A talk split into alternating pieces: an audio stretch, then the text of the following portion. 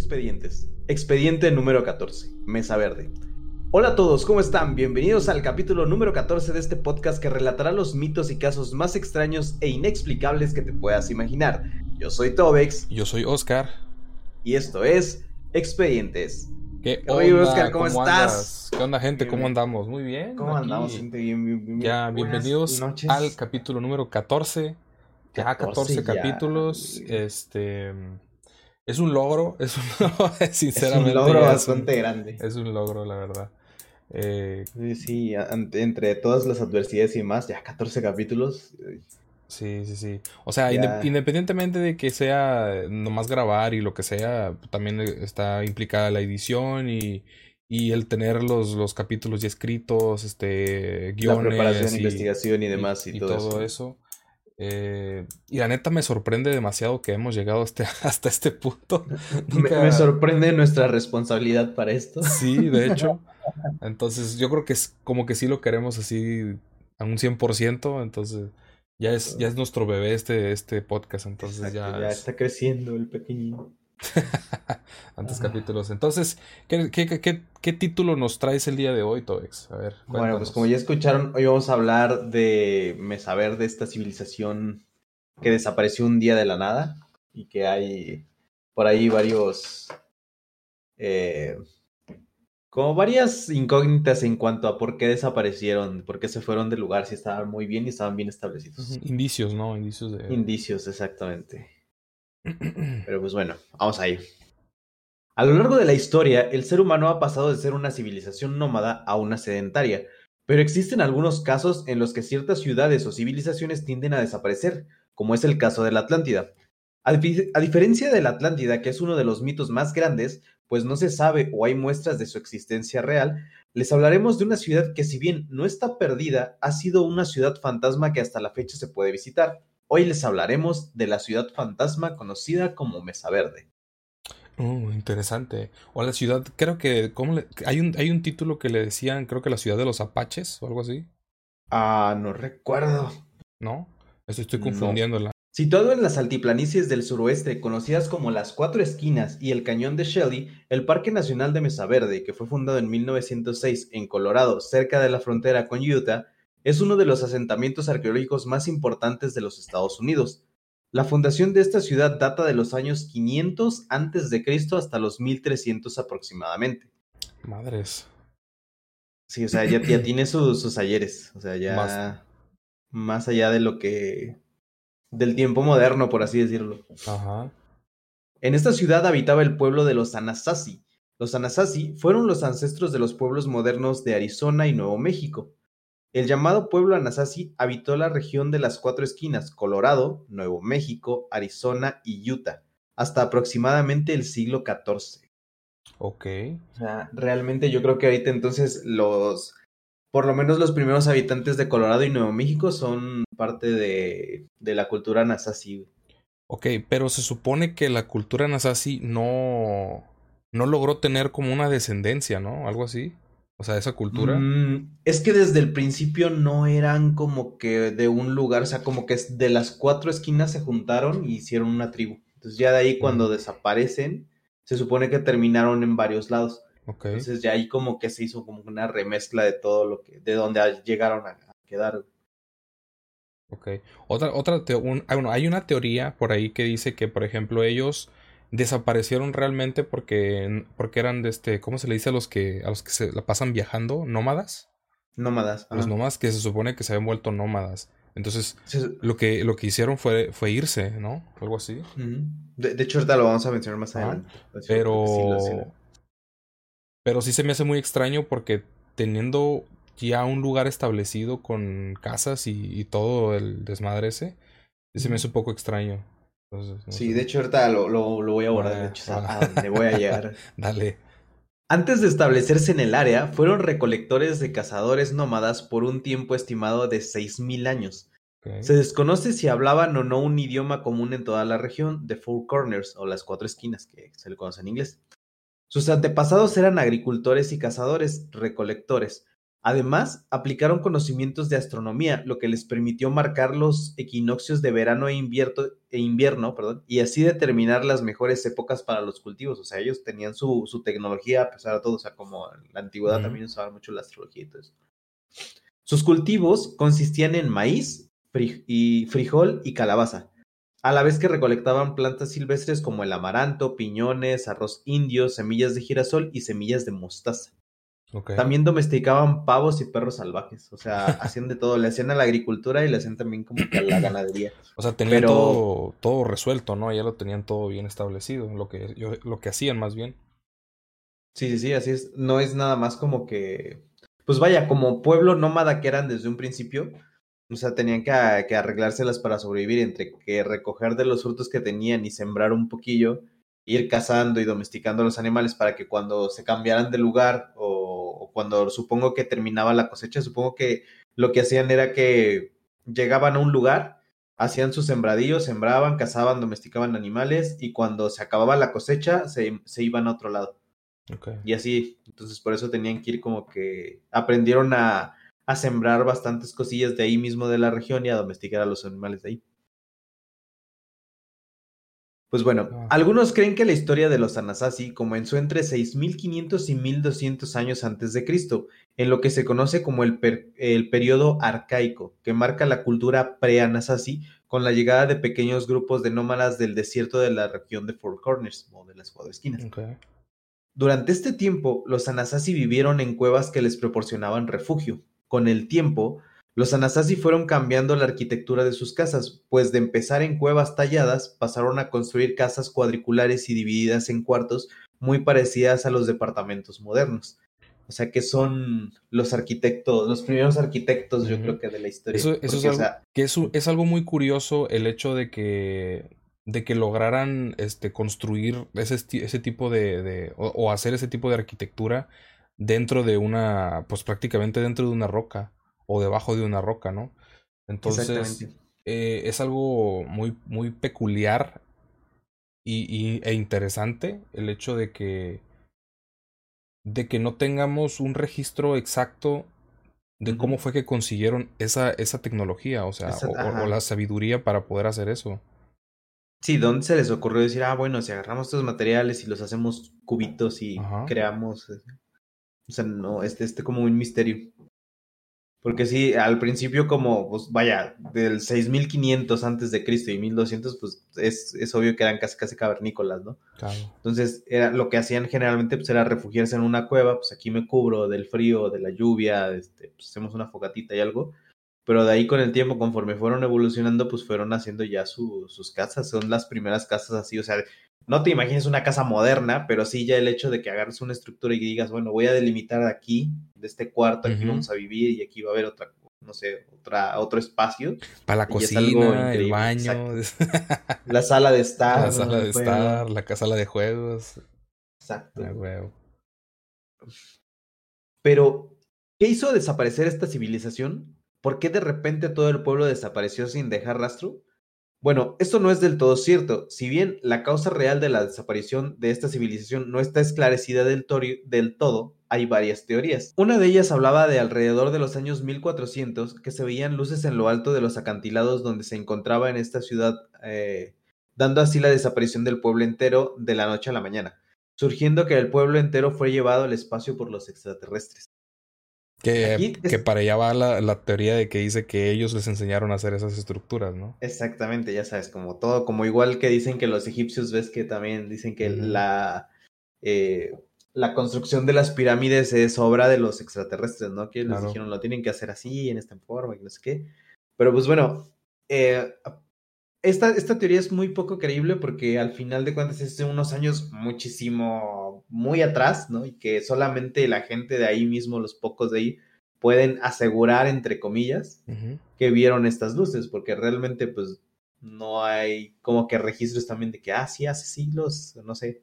Que bueno, por ahí estaba viendo un reportaje que, por ejemplo, en las pinturas de Da Vinci y todo eso que hacía de, pues que dibujaba mucho, este, eh, escenas, eh, pues de la iglesia, de Cristo, de, Dios y todo eso que en muchas de sus obras metía así cosas como platillos voladores y cositas así, entonces... puede que, puede que sí. Sí, güey, hay un reportaje, no recuerdo dónde lo vi, que estaban analizando una pintura y se ve en el fondo, está, creo que es un güey que está como a la orilla de un eh, de un risco y el mar, y como que haz de cuenta está el güey aquí así parado, y aquí arribita se ve una como madrecita o así que parece, pareciera ser un platillo volador. Yo no sabía eso. Lo voy a buscar y te lo voy a mandar, pero sí recuerdo. Entonces puede que sí sea cierto, porque dices, bueno, si ya desde ahí plasmaba él que, que los extraterrestres y así, pues podría ser, ¿no? Ok. Otra teoría dice que a lo largo de los años, eh, los Ananasi, por tener un buen posicionamiento de su ciudad, era muy difícil ser asediada, pero asimismo se hizo de grandes enemigos, dando así el desarrollo de una batalla la cual eliminó al pueblo entero. Yo creo que aquí por, por territorial, porque es que como estaban en el acantilado y estaban en una parte alta, entonces era como que un poquito difícil, que también es un poco creíble porque si eran difícil de asediar, ¿cómo es que después lograron asediarlo? Sí, sí, sí, o sea, es que prácticamente estaban dentro de la roca, o sea, estaban abajo de la estaban debajo de las rocas, ajá. Y en una parte alta, porque no es como que bajaras un túnel, sino al revés, tenías que subir. Entonces, no sé. Aquí vamos a estar poniendo imágenes, gente, del, de la de, la, de, la, ciudad este, para, que, para que puedan verlo y checarlo. Para que se den una idea más o menos. Pero nada de esto es cierto. Lo que es más real y está documentado es que hacia el 900 las condiciones ambientales comenzaron a cambiar. Las sequías constantes y las mortales heladas hicieron que la agricultura no fuese fiable, lo que provocó el progresivo abandono de familias del área de Dolores para buscar un medio agrícola y una vida comunitaria en otros lugares. Estas antiguas ciudades fueron definitivamente abandonadas desde el siglo XIV, tras una prolongada sequía que devastó el área. De todas formas, las causas por las que el asentamiento fue abandonado no se han terminado de clarificar. Aparecieron nuevas causas como epidemias o ataques enemigos. Después del abandono, la mayor parte del suroeste lo, cedieron los, horticultores a los, a los nómadas navajos y apaches, se cree que los grupos indígenas del pueblo y Hopi, que eran las tribus que vivían por ahí, eh, viven actualmente en Arizona y Nuevo México. Son descendientes de todos ellos son descendientes de los Anasazi. Ok.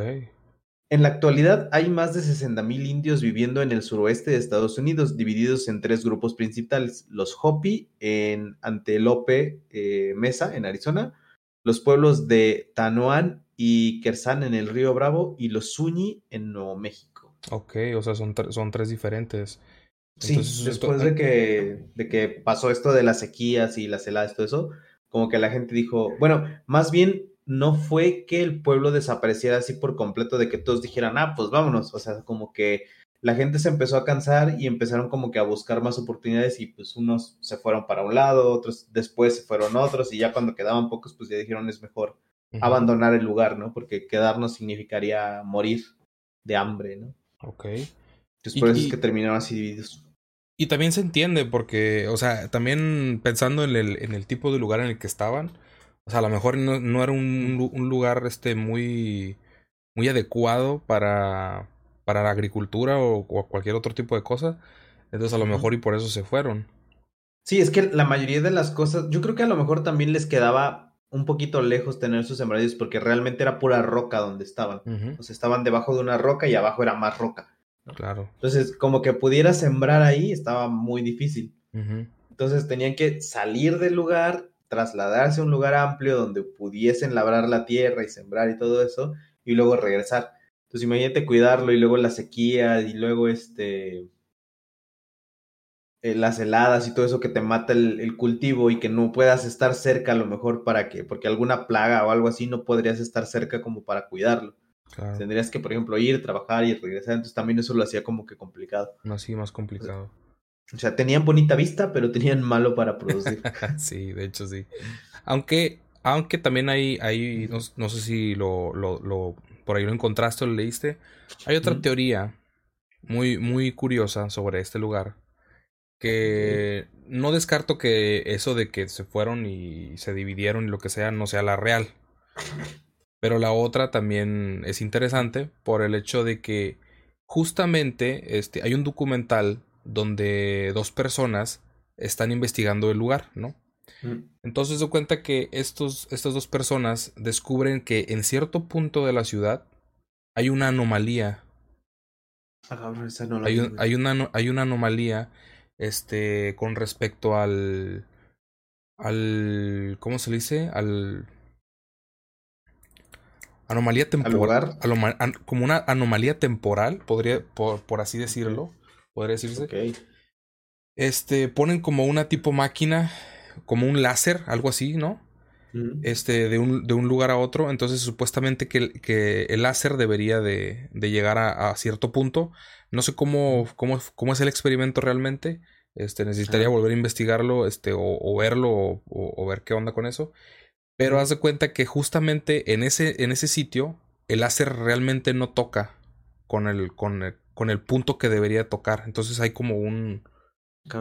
Como una o sea, ¿desaparece? o- Ajá, como una distorsión, como una separación de, de, de espacio-tiempo o algo así, que es muy raro verlo en, en, en, en, ciertos lugares de la Tierra.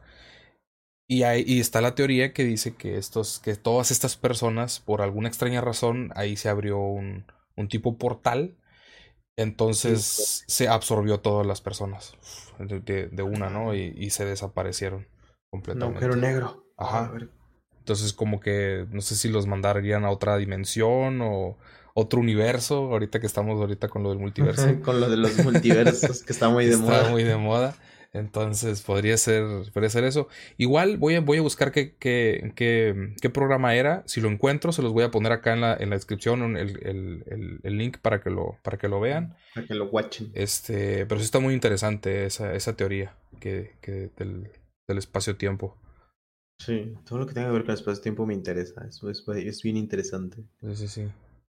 Pero así con el pueblo naciente, que actualmente todavía se puede, se puede visitar, porque es este patrimonio de la humanidad. Lo, Claro.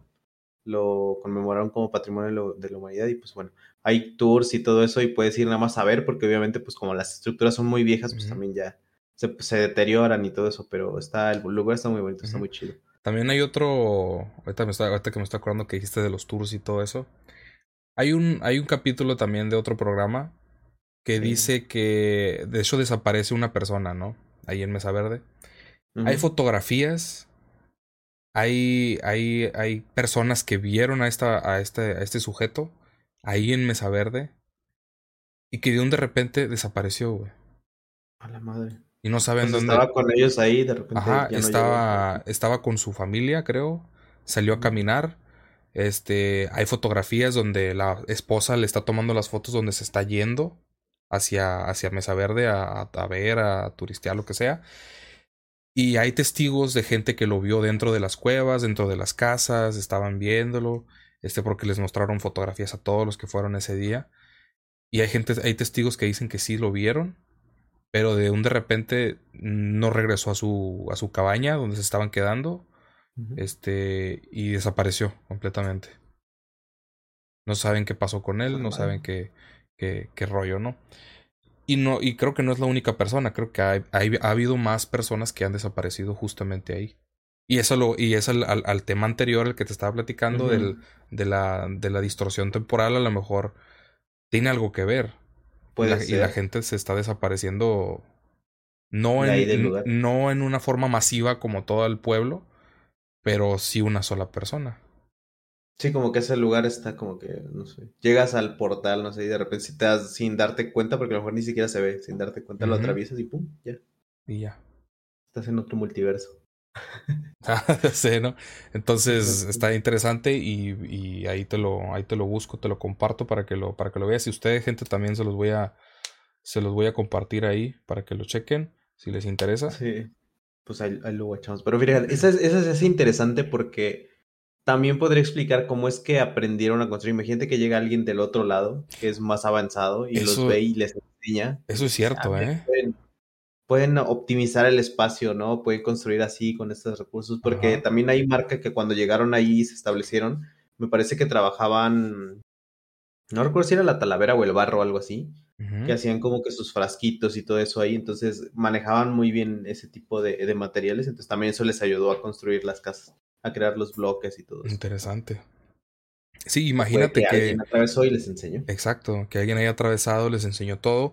Y también puede ser que alguien atravesó y les dijo, ¿saben qué? Aquí no tienen futuro. Vénganse conmigo. Vámonos. Vámonos. Exacto. tráiganse todo el pueblo, vámonos. Tenemos carnita asada y chéves. pásele, pásele, tenemos el partido, tenemos el Super Bowl todo el día. Exacto, ah, Se pusieron una estropeda, güey, y ya no regresaron. Ah, Así está la cosa. Pues así con Mesa Verde, ¿cómo ves? Pues está muy interesante, la verdad. Me, me, me gusta ese tipo de temas de ciudades antiguas desaparecidas. Por ejemplo, ya mencionaste Atlántida, o la Atlantis, como, le, como le quieran decir. Es una ciudad, hay, hay una... Mm, hay una hipótesis que dice que esa ciudad realmente era una ciudad conocida, que realmente sí, sí la gente sí sabía de ella, y estaba justamente en una costa. Y se supone que hubo un tipo tsunami. entonces, y la hundió. Entonces e, es una ciudad hundida y todo el mundo la ha estado buscando, ¿no? Eh, pero hasta la fecha no, no han dado no, han dado con una ciudad hundida. Sí han dado con ciudades hundidas, pero son como pero no es muy leves y una ciudad pequeña y cosas así. Entonces, está, está interesante también hablar alguna, alguna vez de la ¿Cuál es la ciudad que actualmente que está así bajo el agua? Es no es París, ¿no? ¿O cuál es? No, es Venecia. Venecia, Venecia, capaz que capaz que y es Venecia, güey, todo este tiempo lo hemos sabido. Hay una, ahí dicen que, que dicen que, que, que, podría ser Venecia, eh. Dicen. ¿Te imaginas que esté ahí a la vista de todos? Te dicen cuando quieres guardar un secreto, dicen, mejor que esté a boca de todos. Ajá, dicen que era parte de Venecia. Que de hecho Venecia es solamente lo que quedó de Atlantis. A ver, ya. Dicen, ¿no? O sea, pues, quién pues puede ser, porque por ejemplo, estaba viendo, no recuerdo dónde leí que con el tiempo van construyendo hacia arriba porque el nivel del, del agua sigue subiendo. O sea, se sigue hundiendo y entonces lo que hacen es subir y subir y subir, y subir y así van. Y no sé si a México le vaya a pasar eso también, la Ciudad de México. Pues vaya va. ¿Quién sabe? quién sabe, a lo mejor será nuestro Atlantis, güey, de este lado del mundo. A ver, si un día no se empieza a hundir y de repente se filtra el agua y se inunda pues todo. Pues no sé cuántos centímetros al año se baja el nivel, ¿no? Creo que son 5 centímetros. Pero no hay filtraciones de agua, ¿verdad? ¿O sí? Pues las cuando llueve las calles se, ah, no, no, sí, inundan, pero, no me pero, me refiero de, de abajo, pues, filtraciones. Este... creo que no, no se ha dado, no han reportado, según yo. Pero sí sé que creo que cada, cada año baja 5 o 7 centímetros, algo así. O sea, Está cabrón. como que la, la, ciudad se va inundando poco a poco. Bueno, se va sumergiendo más bien, no inundando, Justamente estaba platicando con un amigo que es este, que estudió lo de los este niveles de, de la tierra y todo ese, no sé cómo se le dice este, a esa esa carrera. a esa carrera a esas personas. Bueno el punto es que este este este camarada me estaba diciendo que aquí aquí en Puerto Peñasco se el mar se está se está comiendo las orillas güey. Haz de cuenta que hay casas en las orillas y hay los hoteles que son los que están en la orilla del mar. Me dice que uno de los hoteles más grandes, que es el Palomas, tiene una desviación de no sé qué tanto y que probablemente en unos años se vaya, se lo vaya a llevar el mar, güey. No mames. Se va a derrumbar completamente. Entonces está cabrón, güey. O sea, que te digan ah, eso. o sea, no es que el nivel del mar esté subiendo, sino que está erosionando la costa. Está erosionando la costa, sí. Entonces, así que así como va y viene, se va llevando la tierra. y va a llegar un momento en el que y supongo que tiene que ver por lo por el calentamiento global, lo, los polos derretidos y el aumento del agua y todo eso, ¿no? Porque entre pues más agua, más, más alto llega y más pero erosión ves que decían, hay un, hay un reportaje ahí que dice que, por ejemplo, el nivel del mar no está subiendo porque se derritan los polos. Entonces, no sé qué tan cierto sea eso. O sea, que, que, el, que se derritan los polos no quiere decir que, se, que está subiendo el nivel del mar. Bueno, eso es lo que dicen. ¿verdad? Porque es como te ponen el ejemplo de que él lo estaba viendo porque lo estaban explicando así, como que tú llenas un vaso con agua, así al tope y le pones, o sea, pones un hielo, por ejemplo, y, le, y llenas el vaso a tope y dejas que el hielo se consuma y el agua no se desborda. Entonces quiere decir que se supone que no está como que el nivel no está ah. incrementando, aunque esa agua no está incrementando. Entonces dicen que lo mismo pasa con el mar, o sea, aunque los polos se desgasten y, se derrite el hielo, el nivel del mar no está subiendo, está manteniendo. Es interesante. Porque eso sí tenía yo, recuerdo que en una clase de física, no recuerdo si un maestro me lo dijo, pero así como que, es que por ejemplo, cuando tú le pones un hielo al café o al agua caliente, no sube el nivel, porque lo que hace el hielo es absorber el calor nada más. Okay. Entonces, obviamente, cuando excede su capacidad, pues del hielo se, se evapora o se, se descomprime, por así decirlo, pero no altera con el nivel del agua. O sea, lo único que hace es como que absorber el calor. Ok. Entonces, no, no, no cambia. Está, está interesante. Interesante. Habría que hablar de esos temas también, esos de física. Sí, sí. Que, que parezca que estudiamos. sí, sí, que parezca, ¿no? Que Pues parezca, bueno. porque no, Hasta sé. aquí quedaría el capítulo de hoy. Muchísimas gracias, Tobex. Muchísimas gracias, gente, por estar aquí siempre, todos los, todas las semanas, y escuchándonos y viéndonos en el canal de YouTube. Este, no se les olvide seguirnos en nuestras redes sociales, en YouTube como Los Expedientes y en todas partes igual. Expedientes en TikTok, en Instagram, En Instagram estar. en todos lados. Les quiero pedir una disculpa si me escucharon raro hoy. La verdad, me enfermé hoy en la mañana. Tengo gripa, tengo la nariz congestionada. No sé si lo vieron. Los que estén viendo esto en YouTube van a ver que me suena la nariz y así. Y los Ajá. que estén escuchando, pues tal vez ya habrán notado que hoy sí tengo voz de hombre. Entonces les quiero pedir una disculpa si se escucha bastante raro. No planeaba yo enfermarme, no quería enfermarme, pero bueno. Aquí estamos ante la adversidad, trayéndoles material, porque como les dijimos al principio, queremos este bebé mucho y, y aquí estamos, no les vamos a, fall- a fallar. De hecho, no te escuchas diferente, ¿eh? Te escuchas igual. No, ¿En serio? Sí. No. Yo siento que sí me escucho diferente, sí siento que tengo la un voz más poquito. grave, Es un, bueno, es un ahí, poquito. ahí pónganmelo, ¿no? A ver si, si ahí, sí los- o si no. ahí en los comentarios, ahí lo, ahí lo dejan. Pues bueno, muchísimas gracias. Nos vemos. No se les olvide comentar, suscribirse, activen su campanita, gente. Y nos vemos. Adiós. La siguiente semana. Adiós. Buenas noches.